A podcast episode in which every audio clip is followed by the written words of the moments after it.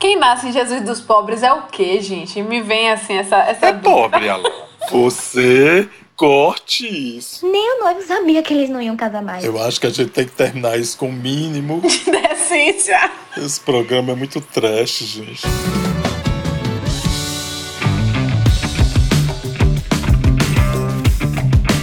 Você piscou e estamos em dezembro. Dezembro que é esse mês muito familiar, né? Natal, Ano Novo, você tem ali que encontrar aqueles parentes que você falou mal o ano todo, aqueles parentes que você evitou o ano todo. Se você foi inteligente, você silenciou ele nas redes sociais para não ver as coisas que eram postadas. Mas enfim, chegou, chegou dezembro e você tem que reencontrar essas pessoas e resgatar dessas pessoas o amor que você sente por elas em festas. Então, essa é a pauta que a gente puxou para o mesa de hoje. Casos de família, festas, mais especificamente, festas em família. E estou aqui bem no estilo Cristina Rocha, caso de família, para debater sobre esse assunto, mas óbvio que eu não estou sozinha. E para ser a minha doutora Naí do caso de família, eu chamo ele. Maravilhoso. Eu tenho uma estou muito emocionada com esse homem aqui na minha mesa, de verdade. Suênio Campos de Lucena, doutor Suênio Campos de Lucena, muito obrigada.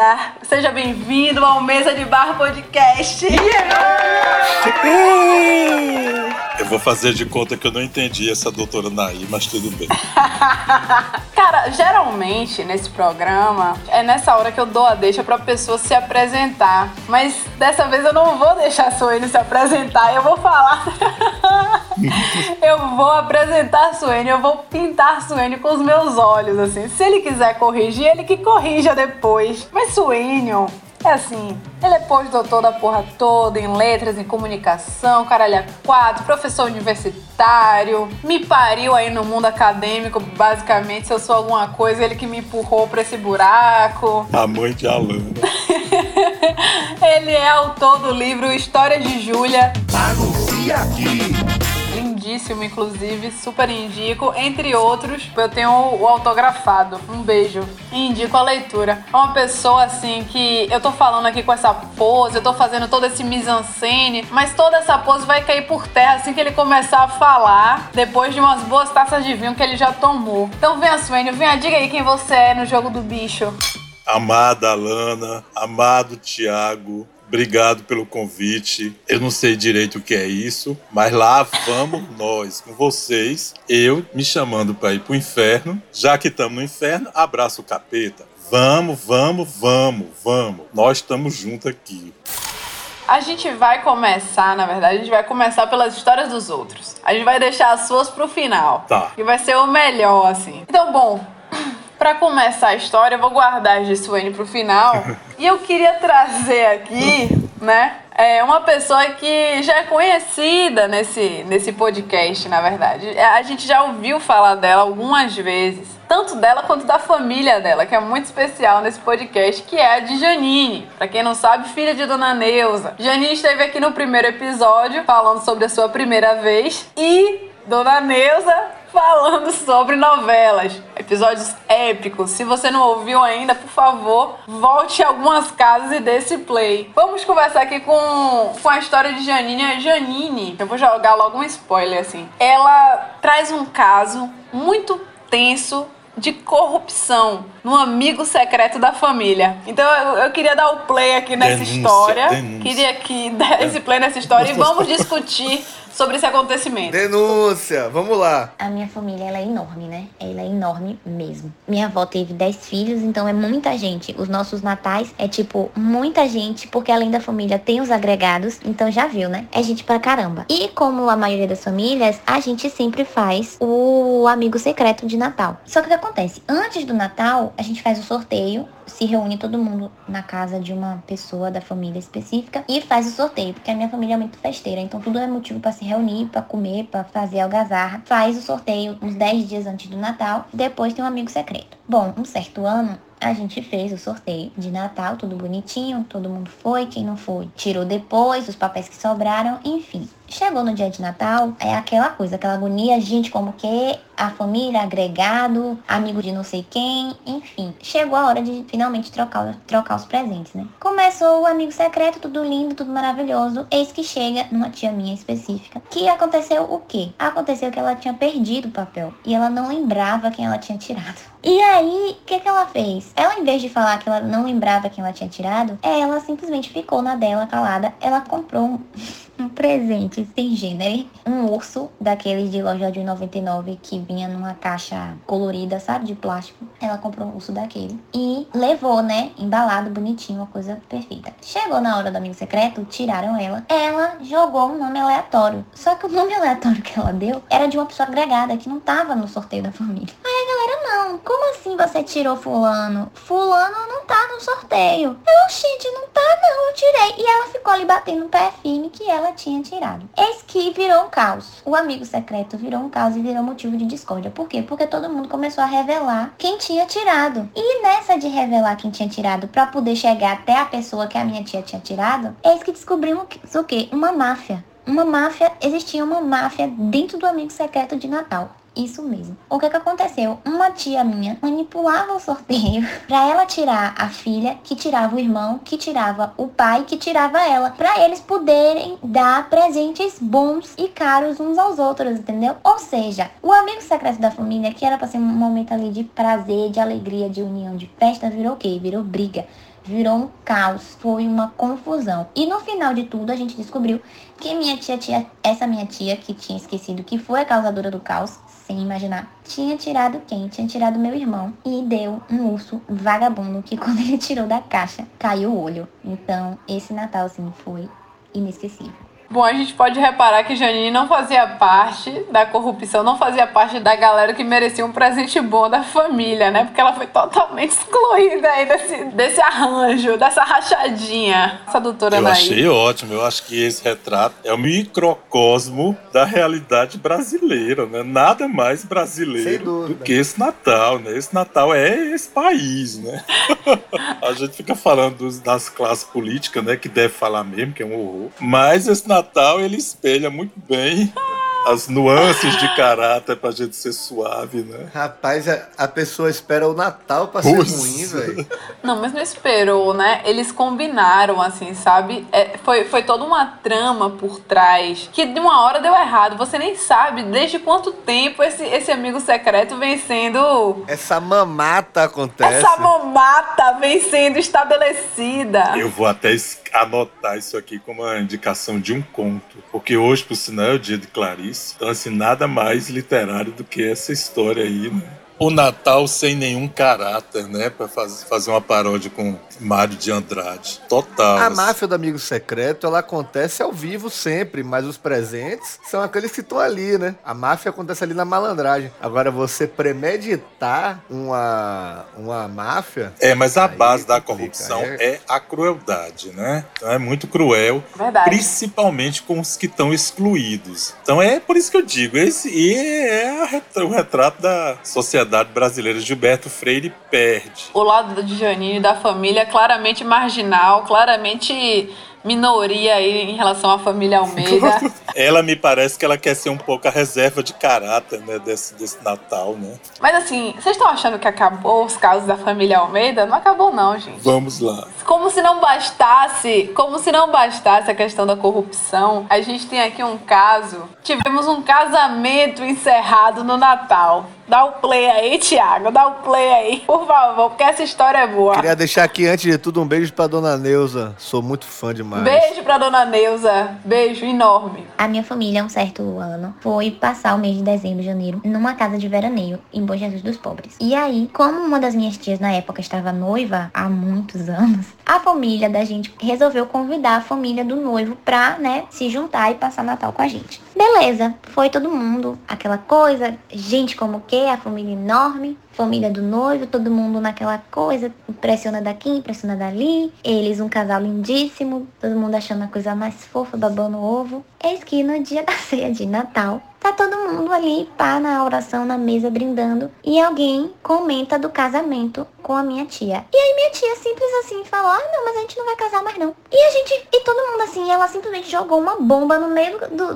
do da, da ceia. Ela simplesmente falou assim, não, a gente não vai casar mais. Assim, como quem fala, não, eu não vou comer, não gosto de uva passas. Assim, uma coisa bem simples. E foi um caos porque nem o noivo sabia que eles não iam casar mais. Então, quer dizer, foi uma loucura, né? Um desespero. Meu avô só faltou enfiar, se enfiar dentro de um buraco de desgosto porque não esperava. E foi aquela confusão. Mas você pensa que ele foi embora? Ele não foi não. Ele ficou lá. O noivo e a família ficou lá para passar ano novo. Quer dizer, terminou ali o casamento e eles continuaram lá. Uma loucura. Hoje em dia, essa minha tia está casada com uma outra pessoa e o noivo só Deus sabe onde ele está. Cara, eu devo confessar que, assim, eu me identifiquei muito com a noiva. Eu me identifiquei muito porque, assim, a minha é, é, muito cara da minha família adotar o noivo e eu avisar assim, tipo assim, olha, gente, não vai ter mais nada não. Então ele tá aqui de, de penetra. Mas ele não sabia, Lana. Ele foi anunciado ali, né? Ela achou um jeito carinhoso não, ele, de contar. ficou sabendo que não ia ter casamento ali. Economia. Quem viajou a Bom Jesus dos Pobres, o noivo ou a noiva? Os dois. Bom Jesus dos Pobres foi o lugar que recebeu a família. Mas eles são de outro lugar, os dois. É,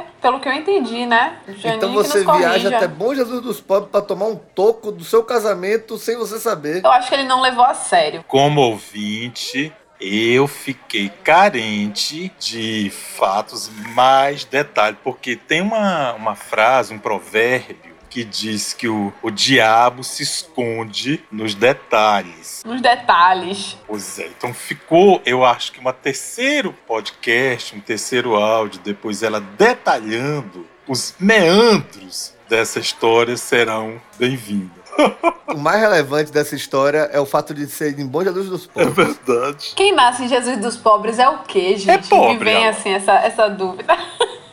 Eu não consigo imaginar um nome que é. Eu. Você corte isso.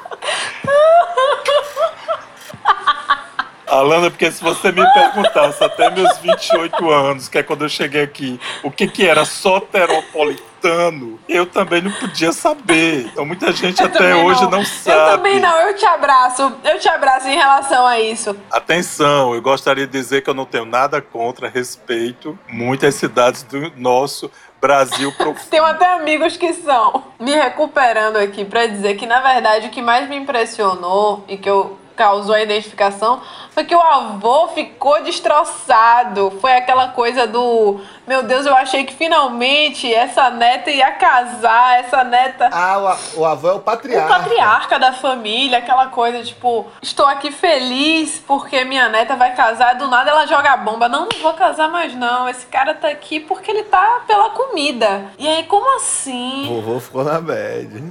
Vovô ficou na bad, entendeu? Não, mas o cara não tá aqui pela comida. O cara não sabia. Você tá minimizando a situação do, do ignorância. Perdão, perdão, perdão. Verdade. É verdade. Ele não sabia. Quem passou a perna em todo mundo foi a menina, que não contou A noiva, ninguém. a noiva. Resolveu anunciar. A noiva. Eu achei, na verdade, que ela foi prática, assim, sabe? Juntou todo mundo para avisar de uma vez, inclusive ao noivo. A Lana é muito objetiva. Econômica. Na hora do banho, da maquiagem, não podia ter dito assim, amor, não vai rolar mais. Eu vou avisar todo mundo na ceia, sei lá. Mas também cachaça é foda, Vocês né, velho? Vocês estão querendo arrumar um fato. Não se arruma fato. Fato é fato. Acabou. Não se arruma fato. Eu acho que ela tentou ser prática e avisar todo mundo de uma vez só, porque é um assunto dolorido, é um assunto o difícil. O melhor de tudo é que ela conseguiu outro. Ela substituiu, deve ter sido a altura. Eu fico muito feliz por ela. Conseguir outra pessoa não é difícil. Não, com certeza. Tem muito estrupício aí. Eu não sei não, viu? O difícil é você ficar. Concordo inteiramente. Eu tenho mais uma história aqui que a pessoa pediu para não revelar quem é. Então a gente vai fazer aqui um efeito, porque casos de família, né? Às vezes não é tão bom assim se identificar. Mas em todas essas histórias, família é sempre aquela coisa do entre tapas e beijos, né? Nessa, digamos que começou entre beijos e terminou no tapa. Vamos ver o que, é que aconteceu. Tudo aconteceu na casa de uma tia-avó minha, morava no Ixiepe, e era justamente uma festa da família. Minutos antes de acontecer a briga, todo mundo deu as mãos e fez um enorme círculo na área externa da casa, cantando Amigos para Sempre. Não demorou muito, um tio meu e um tio-avô meu começaram a discutir por desavenças antigas entre eles, e coube a meu avô ficar na frente de um deles para eles não irem pra briga física. Eu sei que naquele dia, eu quando olhei de início a situação, eu comecei a dar risada, porque eu achava que era algum tipo de brincadeira. Depois que eu caí na real, eu me piquei do lugar onde eu tava, eu saí, e um dos, desses tios meu tinha ido embora, acho que perdeu até pertences nessa saída, assim, desesperada. A mulher do meu tio-avô acabou também no meio da discussão e acabou a festa da família de uma forma totalmente fora do comum, né? Eu achei muito engraçado porque as pessoas elas projetam o Natal como se fosse uma parada que vai dar tudo certo sempre, né? Afinal é Natal. E na verdade é o contrário, né? Na verdade o normal é o pau comer. É bem Afinal, você vai estar juntando ali várias cabeças diferentes que se passam e odeiam há muito tempo, que tem várias mágoas acumuladas ali. Isso. Tem gente que não se vê ali há um ano, dois. E tem motivo. E se encontra no Natal porque não tem jeito. E come. Não tem A certo. O Cla- fato é esse, se a Clarice pessoa passou um ano todo sem se ver, diga. Não, porque a Clarice tem um conto fantástico chamado Feliz Aniversário. E que é muito isso aí que o Tiago tá falando. Ela junta, tem várias pessoas que não se veem, inclusive com diferença de classe, de raça, gente que tem de bairros diferentes do Rio, e que nunca se encontram. Familiares, uns que acenderam, outros que estão na M. E aí é um pau danado, é um horror. E aí eu me lembro que tinha uma adaptação da Globo e quem fez a velha, a velhinha, foi a Dercy Gonçalves, pouco tempo antes de morrer pouco tempo antes de morrer. E a primeira coisa que ela faz, ela pega uma faca e mete naquele bolo.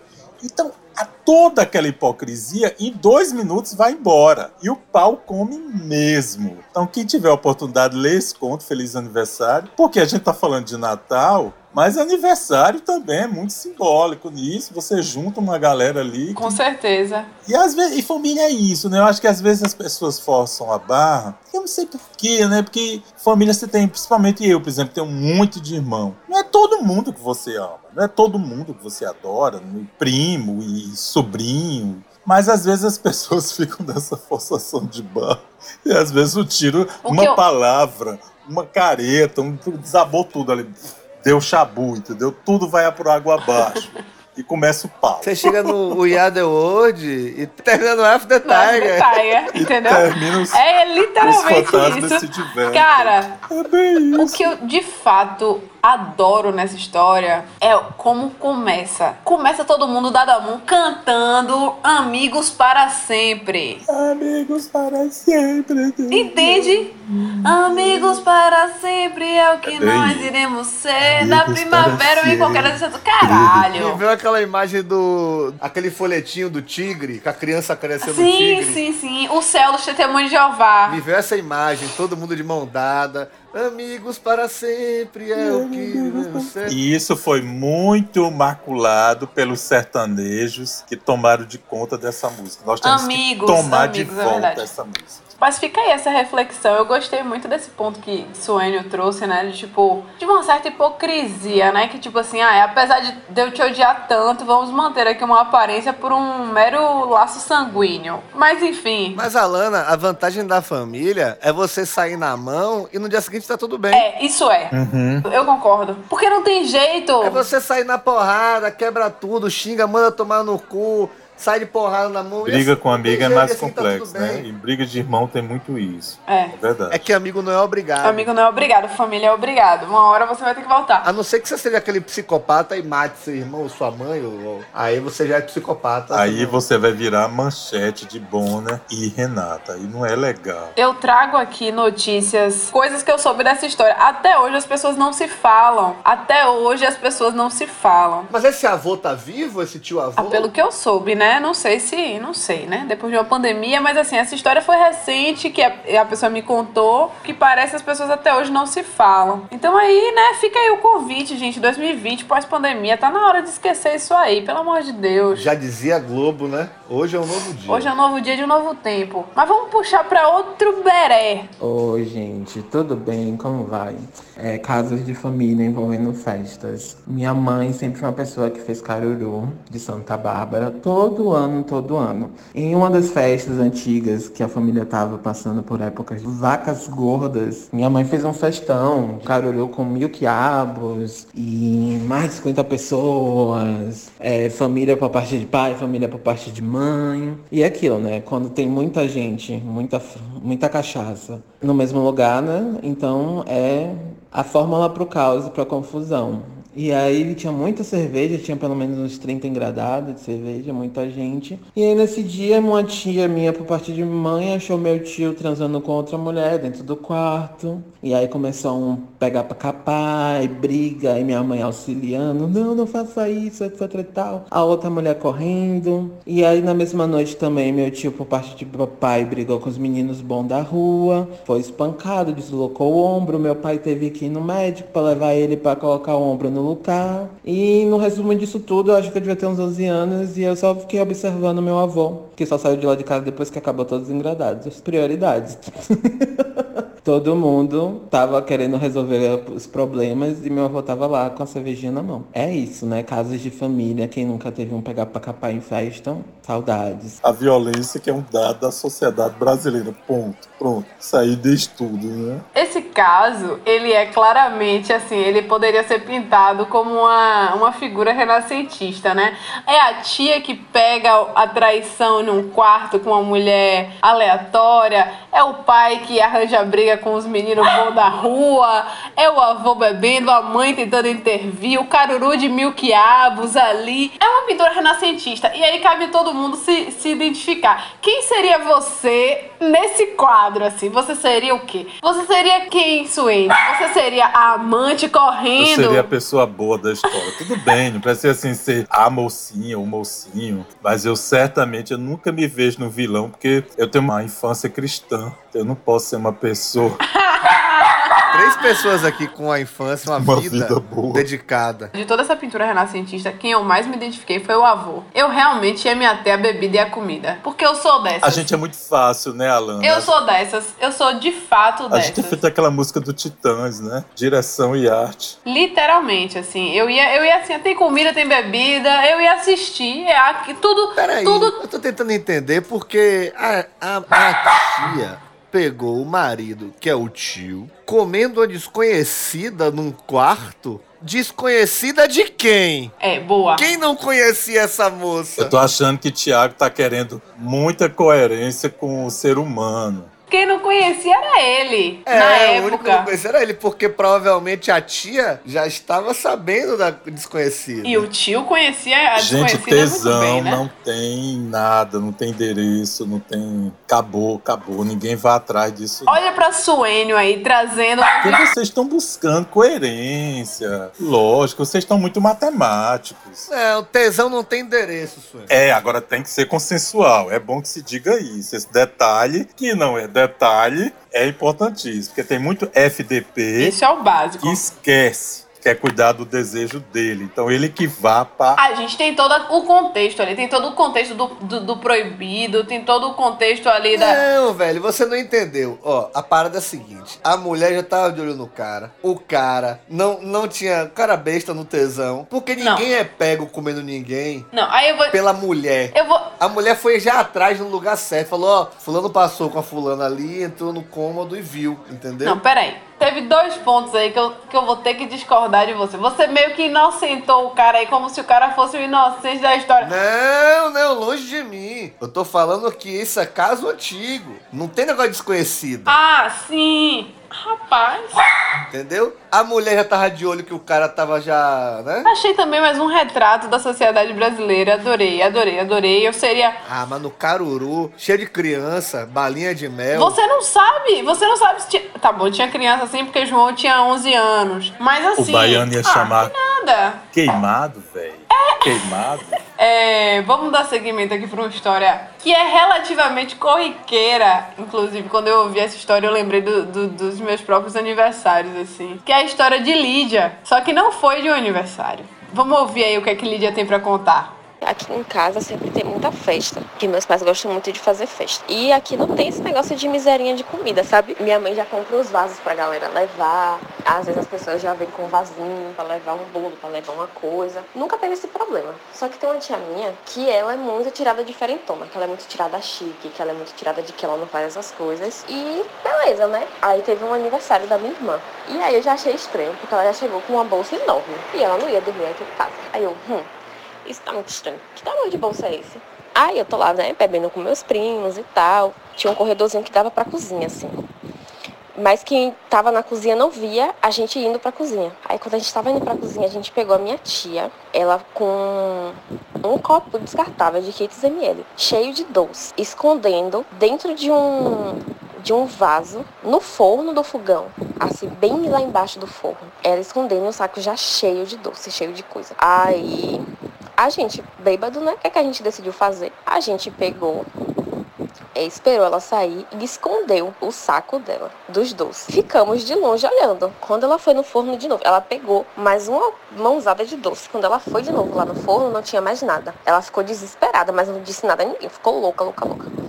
Aí todo mundo só viu ela ficando estressada e ela não dizia nada. Aí ela pegou, começou a esconder em outra sacola, dessa vez embaixo da pia. Aí a gente pegou de novamente essa sacola debaixo da pia e escondendo. E pegou outro e escondeu em outro canto. E a gente ia e escondia de novo. Chegou uma hora que ela ficou enlouquecida, começou a gritar que era falta de educação, que ela tava juntando a comida para levar para casa e tinha gente pegando, que sei lá o que, que era um inferno, que sei aquilo outro. Aí todo mundo da família ficou assustado, né? Todo mundo, gente, o que foi que aconteceu e tal. E ela, não, porque eu botei aqui a comida pra minha casa e estão estão roubando de mim. Ok. Aí a gente pegou e voltou com os sacos que ela tinha pegado de comida, né? Mas de tirar muita comida que ela pegava em pouco tempo. É uma coisa impressionante. E aí todo mundo começou a rir da cara dela, porque assim, não tinha necessidade, entendeu? Tipo, era só depois ela chegar e falar que queria levar os doces e tal. E a gente daria, ela tava escondendo, e tipo, eram sacos assim, grandes de doce, saco grande, sabe? Dava pra você alimentar umas 10 pessoas. E essa tia minha só mora ela e o marido.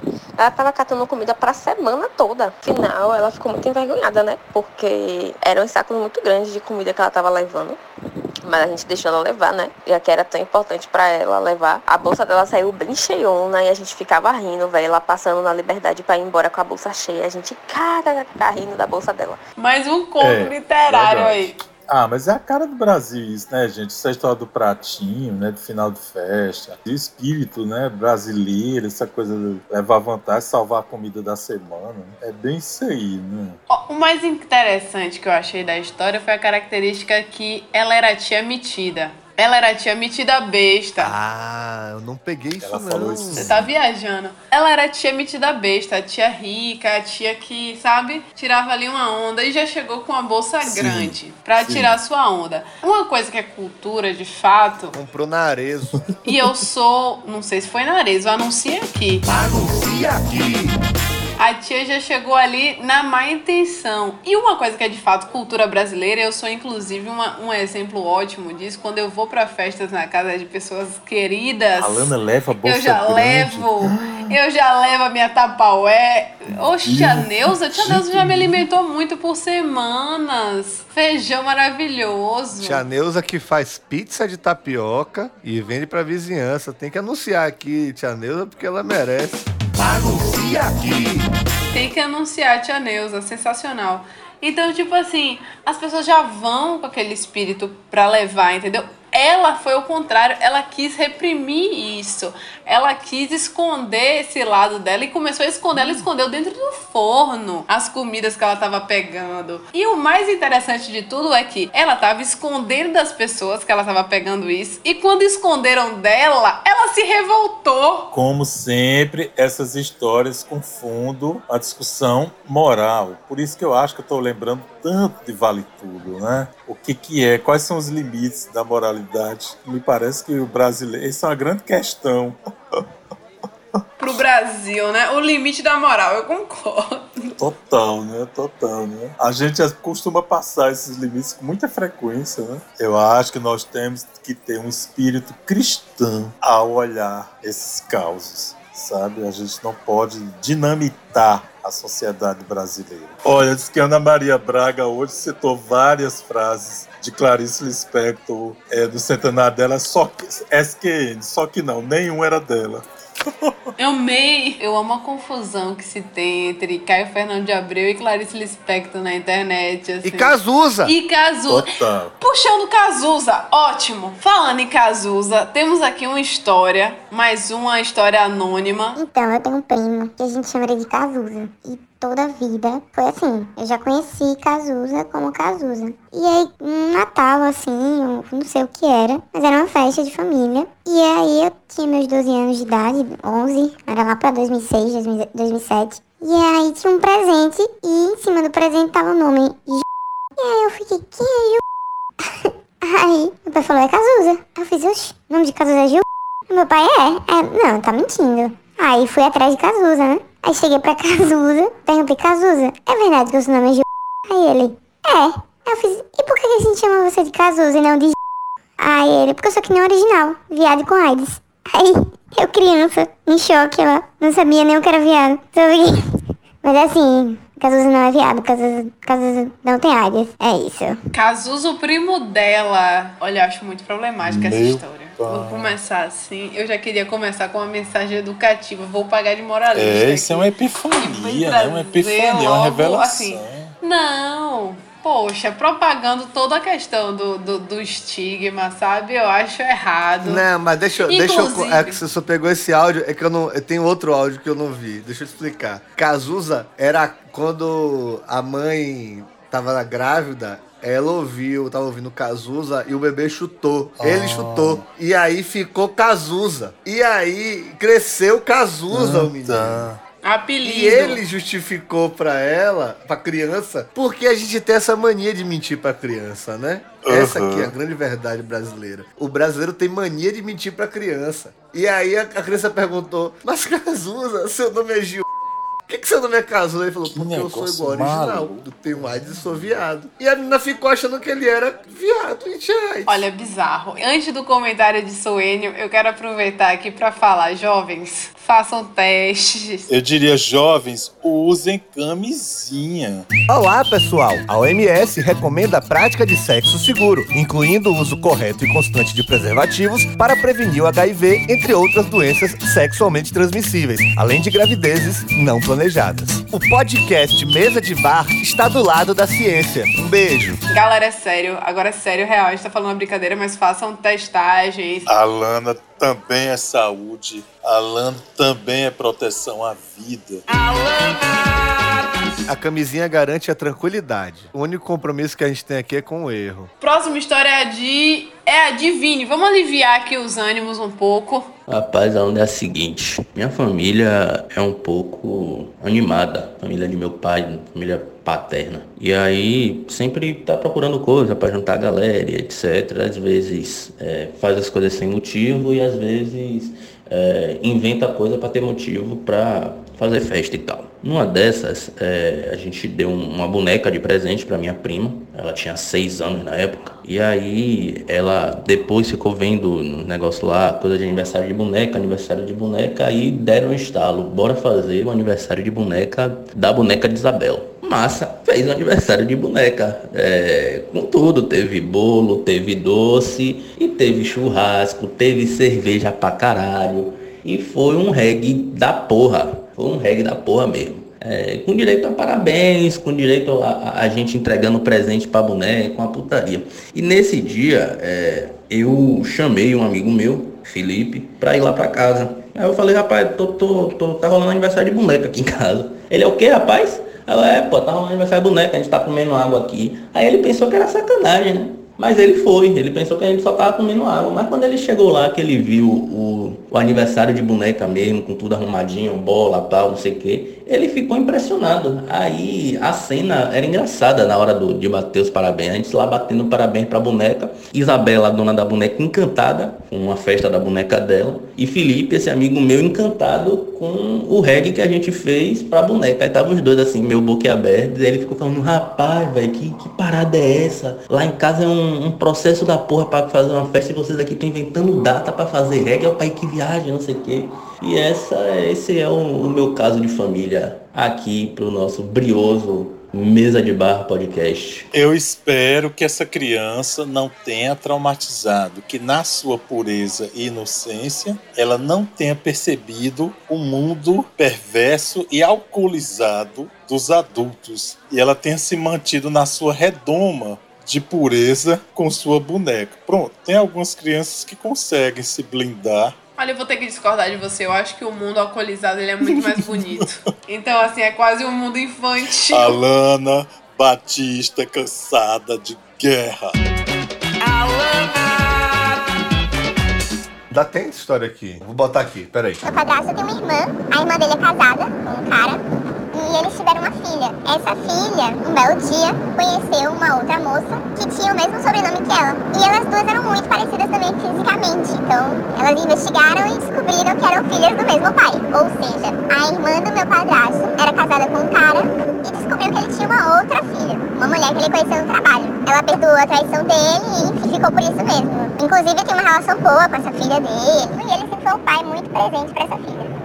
Um belo dia, passados aí quase 10 anos dessa história, ele resolve contar que ele tem uma outra filha. Na época ela tinha uns 15 anos de idade. Ah, tipo, lembrei, sabe? Tem mais uma. Foi mais ou menos isso. Olha, lembrei que tem mais uma filha aqui. Ela ficou puta, óbvio, na época, né? Mas também reconheceu a menina, assim. A menina mora com a mãe dela e tudo também. Foi no trabalho que ele conheceu essa mulher. Eles continuam juntos. A irmã do meu padrasto e o marido dela continuam juntos até hoje. Quando tem festa de família, assim, Natal, vai, passa todo mundo junto, né? A filha deles, dois, e as outras duas filhas dele, que ele teve fora do casamento. Os dois são super casal, se dão super bem, e ela também se dá super bem com as filhas dele. Essa é a história. Eu comecei a ouvir a primeira história e pensei que era uma coisa assim, Manuel Carlos e tal. Essa história dessas filhas dignas das Helenas do Manuel Carlos. Mas aí achei muito, o final, assim, esse negócio muito Nelson Rodrigues, entendeu? Muita baixaria. Porque ficou parecendo assim, que a história da mulher brasileira é a história do perdão. Né? Que assim, Perfeito. os homens todos, os grandíssimos filhos da puta, e vamos perdoar, vamos perdoar. Que porra de perdão, que mulheres são essas que aguentam esses canalhas e vamos perdoar tudo que tá Perfeito. tudo perdoado. Ora,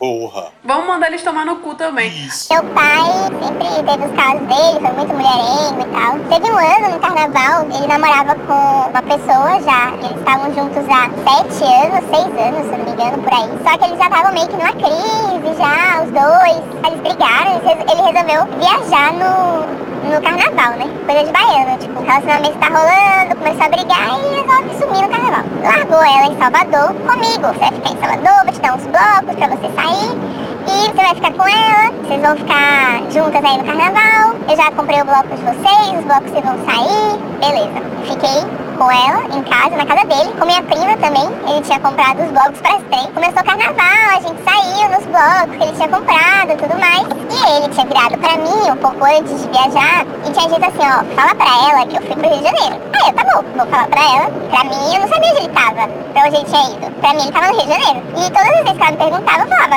olha, ele me falou que tá no Rio de Janeiro, eu não sei. Pra mim, tá no Rio de Janeiro. Aí, um belo dia, a gente tava lá, carnaval, um pouco mais cedo, tinha de sair pra rua, boi de folia e tal. Eis que ela invoca que viu ele na televisão, dentro de um bloco. Ah, porque eu vi, eu vi, ele tá com outra mulher dentro do bloco. Eu, tipo, velho, larga de ser louco, ele tá viajando. E pra mim, tava viajando, porque foi o que ele disse. E ela invocou que, enfim, que ele tava, porque tava no bloco, que, ela tava, que ele tava traindo ela, que ele mentiu pra ela e não sei o quê. Passou o carnaval, ela também saiu no bloco, foi curtição, pegou um monte de cola gigante depois. Depois de um tempo, passado esse carnaval, eu encontrei um que fazia os, né, as corridas pra meu pai. E aí esse taxista comentou comigo desse episódio, né? E aí ele falou ele programou tudo, velho. Ele, ele fez um roteiro, tipo, ele tá, que ele tava em Salvador sim, com outra mulher, uma outra namorada dele, nova namoradinha, que inclusive virou namorada depois oficial. Eles terminaram. E que ele tinha, tipo, comprado, sabe, os blocos de carnaval, meio que pra um não cruzar com o outro. Então, ele comprou o bloco que eu tava é, era num horário, era tipo no Campo Grande, o dele era na Barrondina em outro horário, entendeu? Pra não cruzar, pra gente não se bater no, no meio do carnaval. Mas ele estava lá com a mulher. Fiquei sabendo dessa história aí, mas assim, eles também já tinham terminado. O cara planejou todo o carnaval pra ficar no carnaval sem a namorada, com outra. Foda, né, velho? Só meu pai. Eu particularmente não gostei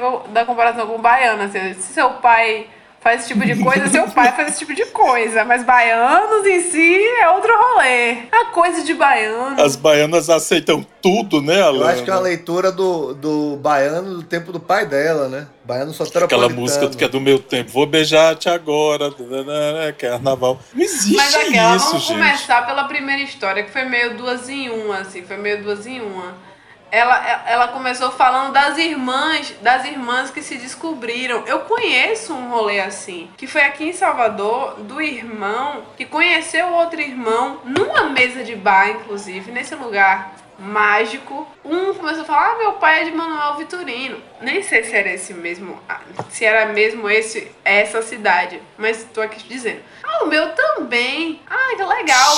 O nome do meu pai é fulano de tal. Ah, o meu também. Ah, meu pai não sei o que lá. Ah, o meu também. Peraí. Quando foram no frigir dos ovos, ambos descobriram que se tratava do mesmo pai que lidava muito bem. Eu acho que esse cara é, um, é um, um gênio da gestão. Ele geria duas famílias sem que nenhuma soubesse da existência da outra. Por coincidência ou não, eles tinham o mesmo nome. E eu achei isso genial, porque não tem como confundir os filhos. Eles, eles eram xará. A única coisa que mudava era o nome da mãe, porque eram mães diferentes. É o que eu fico pensando, quando eu escuto isso, toda essa biblioteca que tá aqui por trás, ela fica no chão, porque é isso que eu digo, gente, a realidade, ela é tão mais absurda do que todo, porque se você escrever isso, alguém vai dizer, isso é um idiota, um escritor babaca, fixando, mas a realidade é um negócio assim Não, isso bizarro, acontece. né? Isso é realidade.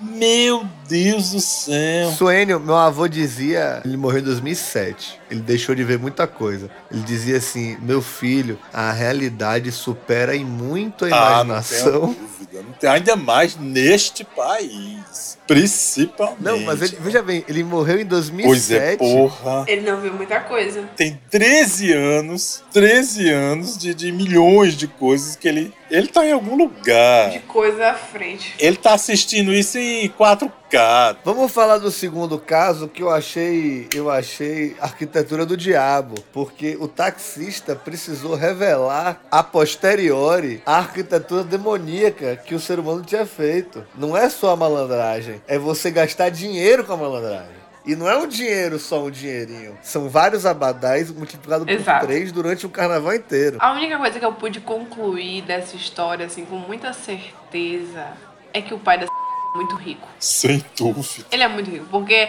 Pô, muito descarado, né? Não, é muito rico, porra. Ele, ele tem dinheiro. Nenhum, nenhuma pessoa descarada ia, ia bancar tantos abadás assim por tanto tempo. Não era melhor ir pro Rio de Janeiro? Quem sabe o que é pra minha parada? Quis viver a descaração ao vivo e a cores, entendeu? É, porque chifre é uma coisa assim que você tá ali, você quer manter aquela história, mas você quer também, né? Você quer abrir a janela, você quer ver. É cômodo, né? Você tem uma historinha assim mais cômoda e tal, mas você também quer aprontar, né? Não basta dar o chifre, tem que ser no perigo. É cômodo, é isso. Isso. Que entra o fetiche, entra a A tara, adrenalina, ela precisa ser entra mantida, todos os né? componentes, né, psicológicos e tal, da história da traição, né, que envolve uma série de coisas. Agora, assim, quando você inverte isso e joga pra mulher, aí essas histórias terminam terríveis, feminicídio e tal. Homem vira picardia, né? Vira coisa engraçada. É, vira Perfeito. caráter. Ah, não, porque o homem é assim. As mulheres não. Então são histórias barra pesada e tal. Então, que bom que as mulheres comecem a fazer o mesmo, né? Quando quiserem e quando puderem fazer né? o direito à traição. Reflitam aí. E foi o primeiro perfeito que eu falei neste programa hoje.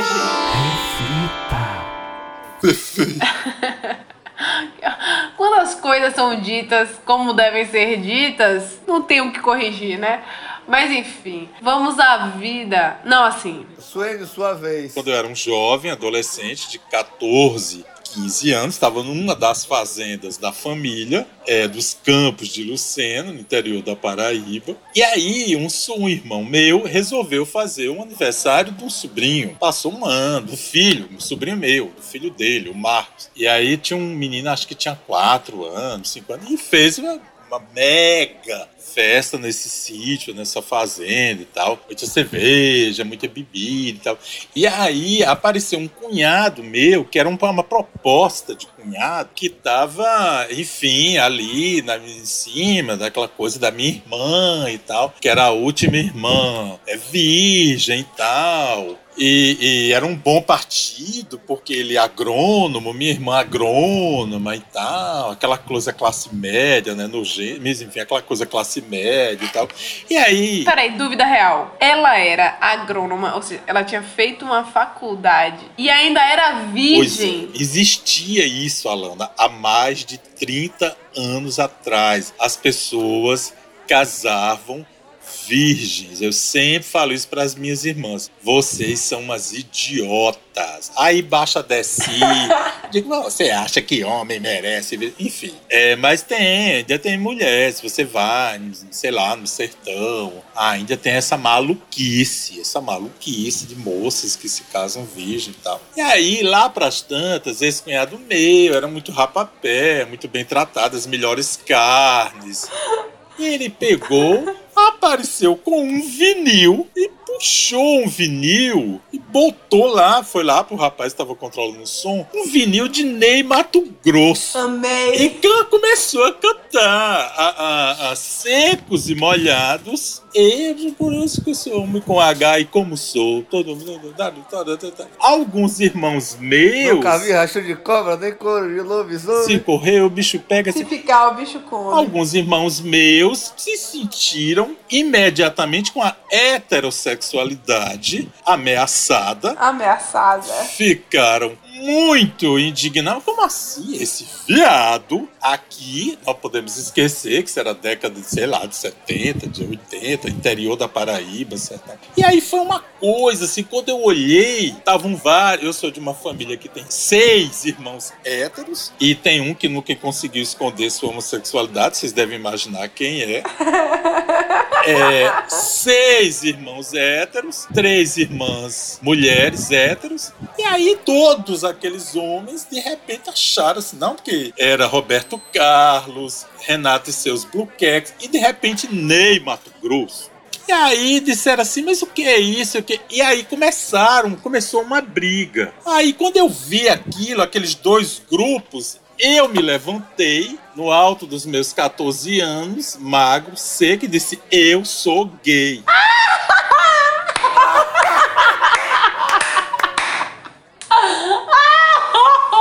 Meu Deus, e tudo isso é o som de Ney Mato Grosso. É muito lindo isso. Então, eu não preciso dizer mais Eu nada não pra acreditando que eu vocês. tô vivenciando isso, velho. Esse Tô momento. emocionada.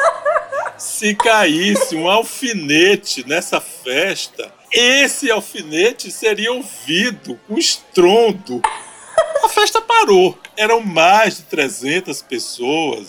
Tudo parou. Congelou, congela. E aí as pessoas não tinham mais. Eu sei, sempre esperei uma grande cena. É sempre Óbvio. uma cena épica. Porque eu sou das grandes cenas épicas. E é, eu escuto música clássica, Mozart, Beethoven, Chopin. Então foi uma coisa assim. Eu sei que eu me vejo enfiado dentro de um carro, final da tarde, indo embora, porque ou era aquilo ou era o assassinato. Pronto. E aí, como, é, enfim, como uma, uma típica, já que a gente tá nesse verdadeiro estudo da alma brasileira, que esse programa é um estudo, é, a gente nunca mais se falou sobre isso. Nunca, porque aquela festa acabou ali. É a festa do aniversário do filho de Marcos. Pronto. Esse cunhado conseguiu se casar com minha irmã depois de muito tempo. Meu Deus. E Ney Mato Grosso virou assim um divisor de águas. Inclusive tá ótimo, né? 80 anos, sacudidésima, ótima. E é isso, entendeu? Então aquilo ali foi uma coisa, assim, foi um negócio assim. Eu sei que eu cheguei a ver gente com um garfo perto da boca e congelado. Porque eu não conseguia, entendeu? Comer o pedaço da carne. Mas eu acho que é muito revelador, né? De uma. Mas vem cá, vamos, vamos lá, vamos destrinchar um pouco aí dessa história. O que foi? Foi o que de fato? Foi, foi a confusão? Foi o drama da situação que você sentiu ali, tipo assim, essa, essa é a deixa. Essa é a minha Esse é o meu momento. O que foi que, que foi o Ney Mato Grosso? Eu acho foi? que foi tudo, eu já tava de saco cheio, porque viado em família é isso aí. Né? Ninguém diz assim, ah, eu adoro meu filho viado. Isso não existe, é uma raridade. Em um milhão tem três famílias.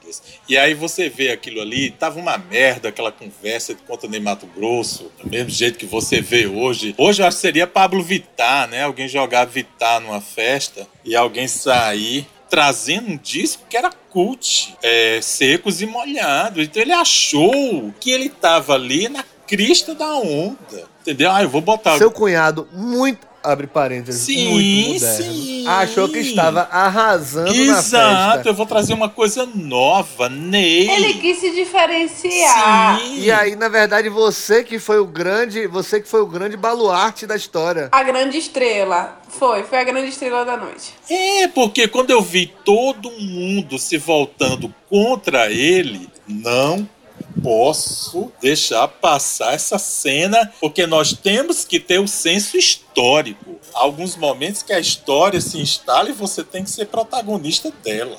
Eu disse, eu não Eu achei muito perspicaz isso. Agora eu queria saber qual era a sua relação com esse cunhado, assim. Você tinha algum nível de amizade com ele, nesse sentido, pra ele ter te dado. Não, eu não, não- eu achava muito estranho, porque eu era até então, apesar de eu nunca ter conseguido esconder porra nenhuma, que eu nunca ter, consegui fazer muito esforço, porque tem umas criaturas que você vê com seis anos é viado. Acabou e pronto, ali não tem o que E você acabou. mastigar. Assim como tem uns meninos bofinhos que você diz, isso aí, já jogando futebol e tal. Então chega alguns momentos que família tem isso, né? Essa coisa do silêncio. E pro gay, se você não bota o nome assim, eu sou gay, as pessoas ficam, não, é o jeito dele, é, não Fulano é sei uma o quê. figura. É, as pessoas É uma ficam figura. buscando Ninguém busca respostas para heterossexualidade, né? Mas por que é gay? Ou seja, uma criatura que nasceu no interior do interior do interior do sertão da Paraíba? Pois é! E aí você tem que se explicar. Eu disse: olha, quer saber?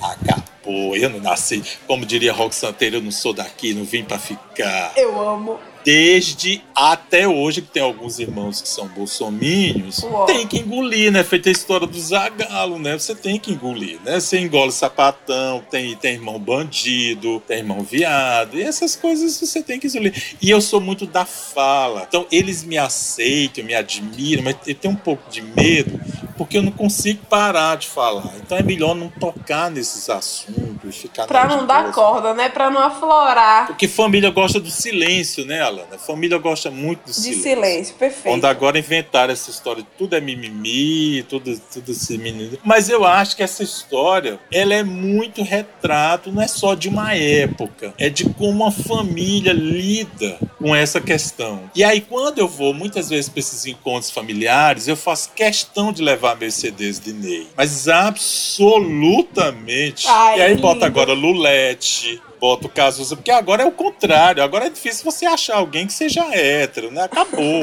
esse negócio. Acabou. Não tá uma coisa muito fora de moda, né? Perfeito. Tem mais, né? Já tão velho, já uns velho. Eu me lembro um pouco daquela, sabe a, a Whoop Goldberg em A Cor Púrpura, que volta em cima da carne. Eu, eu gosto mais dessa imagem do que a de Tieta, porque eu não sou dona de cabaré. Mas é isso, eu acho que família fica buscando justificativa. Aí tem uma hora que diz assim, ah, é viado mesmo, acabou, pronto. Mas demora isso, né? Aí é paz pra todo mundo, né? Aceitação, gente, é o grande aceita que dói menos, assim, mas eu achei muito forte essa frase de Suene do família gosta muito de silêncio. Eu acho que isso é o cerne de 90% das tretas que a gente É, vive é. e vai Porque viver. a gente, família brasileira, porque a gente tá falando da francesa, da sueca, da alemã. A nível é? de Brasil, A sim. gente tá falando da nossa. Eu não sei se essa história seria diferente na Bahia, no Espírito Santo, no Rio. Ele falou uma parada que eu achei muito massa, que é assim, ninguém busca explicações pra Uhum. heterossexualidade. Verdade. Ninguém fica pra. Ah, ele é, ele é assim mesmo, ele é hétero. Pois é, não, não existe isso, E né, cara? sapatênis, e sapatênis. Existe Sapatênis. isso, não Não, mas o N usa sapatênis é viado. Mas eu sou contra isso dele, eu sempre critiquei. Você tá certíssimo. Atenção, desabafo, ponto. Temos agora a segunda história, história. A segunda segunda história é história. mais, eu acho que até mais leve. Olha, a segunda história, na verdade, Parou, parou, parou! Se você tá curioso pra saber como continua essa conversa, ela estará separada como uma faixa bônus depois desse episódio. Gratidão pela presença ilustre aqui. Eu estou muito emocionada esse programa, assim, citando o Roberto Carlos, que eu nem gosto de ouvir, apenas um álbum, mas são, foram muitas emoções, muitas emoções desse episódio. eu é fico sério, é entre sério, Menina horrível. Veneno, de Hit, e Aparências, Nada Mais, de Márcio Crei. Aparências nada mais. Olha, é sério, é sério. Muito obrigado.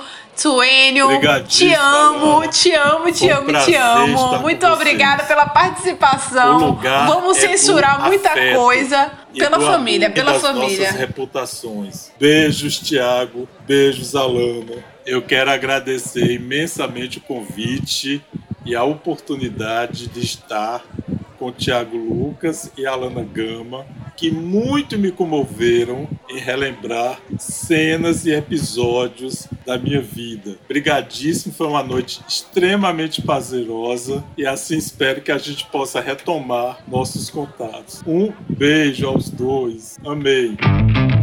Siga a gente no Insta e no Twitter que a gente segue tomando uma. Arroba Mesa de Bar Pod.